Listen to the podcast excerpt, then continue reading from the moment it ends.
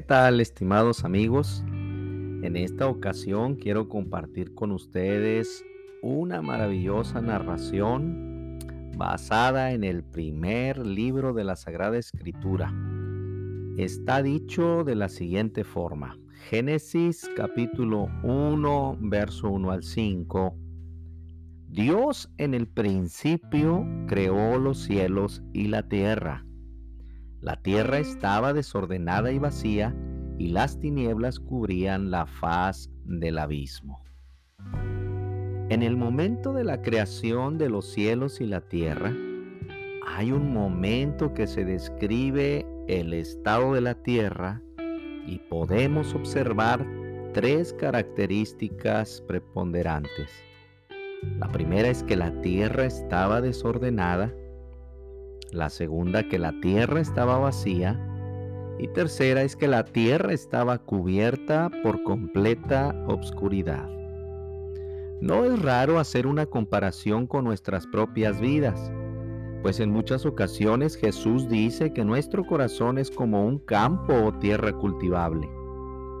Así como en el principio Dios encontró la tierra en medio de esta tragedia, Así nuestro principio nos encuentra con Dios. Nuestro corazón desordenado y vacío, cubierto de tinieblas. Así que este mensaje no está lejos o ajeno a nuestras propias vidas el día de hoy.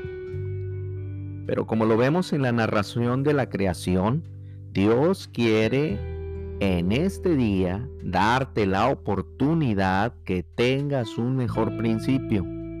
Dios intenta tomarte en sus brazos y ordenar, traer luz y llenar el vacío de tu corazón. Un corazón vacío solamente puede encontrar consuelo en el amor y el perdón de Dios. Pero vamos a ver a la narración, sigamos. La narración explica de que Dios encontró de esa forma la tierra, pero lo interesante aquí es cómo es que Dios vino a poder recrear, a poder traer a esa tierra un mejor momento. Y lo primero que nosotros notamos en el verso 2 de la Sagrada Escritura, que Dios cuando vio que la tierra se encontraba vacía, en el verso 3 Dios dice, y dijo Dios que haya luz. Y hubo luz. Es interesante comprender que lo primero que Dios trae es la luz. Y uno se pregunta, bueno, ¿de qué estamos hablando cuando Dios está ah, trayendo la creación de los cielos y la tierra? Y al compararla con nuestra vida, nos damos cuenta que cuando el ser humano se encuentra hundido en la situación crítica de los problemas, lo primero que Dios viene a traer a nuestra vida también es luz. La tarea de Dios en la primera etapa es traer luz a nuestra vida.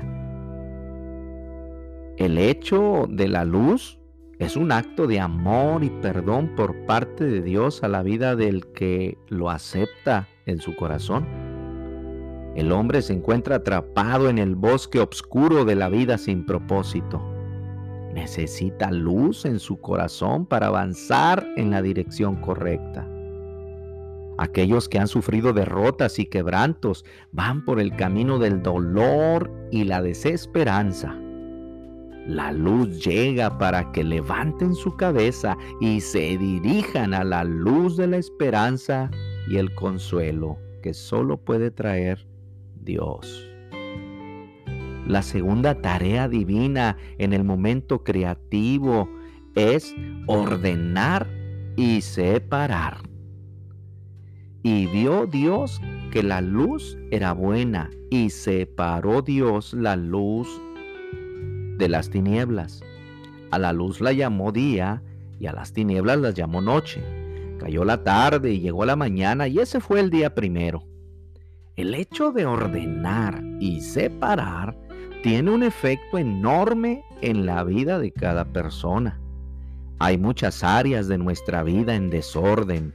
Lo podemos ver desde lo más simple como el orden de una habitación o el arreglo personal o una conducta desordenada.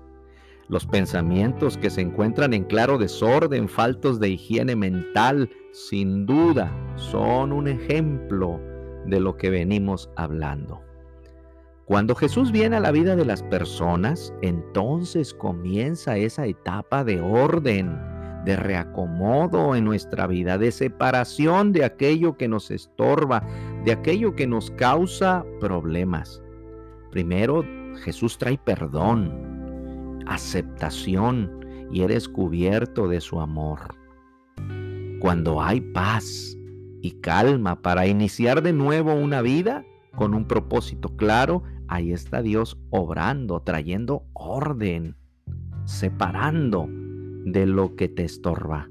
Tienes esperanza, por tanto, en las luchas, porque Dios quiere que mejores en todas las áreas de tu vida. Luego entonces procedes a restaurar relaciones rotas, perdonas y pides perdón. Dios está ordenando tu vida. Dios está separándote de aquello que te hace daño.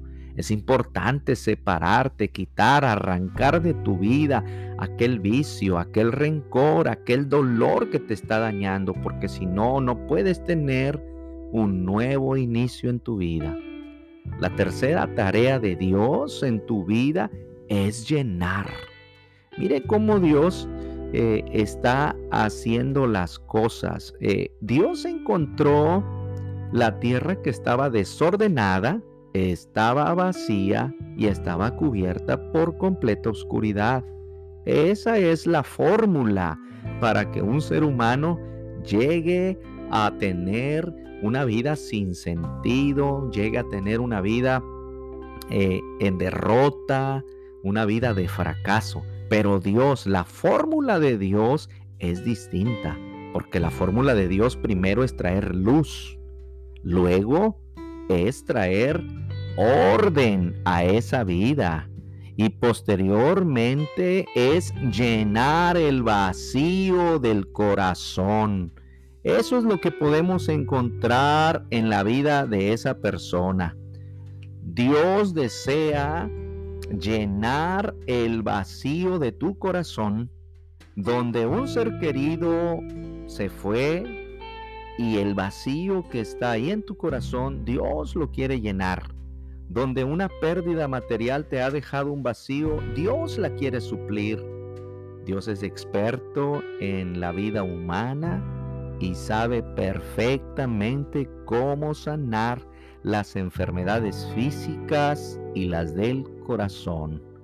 La fórmula de Dios, como dije, es traer luz, luego orden y luego llenar los vacíos en tu vida. Así como en el momento creativo Dios utilizó los primeros tres días para formar. El primer día creó la luz, el segundo día creó la bóveda celeste o los cielos y el tercer día creó y separó las aguas y hubo tierra y hubo agua. Y en el cuarto día comenzó el momento de llenar los vacíos. En el cuarto día, en la bóveda celeste puso el sol y puso la luna. En el quinto día, que se, que se corresponde con el segundo día, él puso los primeros seres vivientes y que son eh, los peces en el mar o en el agua y las aves en el cielo. Fue llenando el vacío. Y en el sexto día Él creó los animales grandes, eh, los domésticos, el ganado, y al final creó al ser humano. Y lo que vemos en la creación es cómo Dios, en una analogía, cómo Dios encuentra al ser humano hoy y le quiere traer luz, le quiere traer orden y paz a su corazón y finalmente llenar el vacío en tu vida. Cuando Dios llena, entonces trae bendición para cada uno. Y el resultado de todo eso es la multiplicación de las bendiciones que el Todopoderoso Dios quiere darte a tu vida y a tu corazón. Hasta aquí esta reflexión de un corazón vacío. Nos vemos hasta la próxima. Nos escuchamos en la siguiente grabación.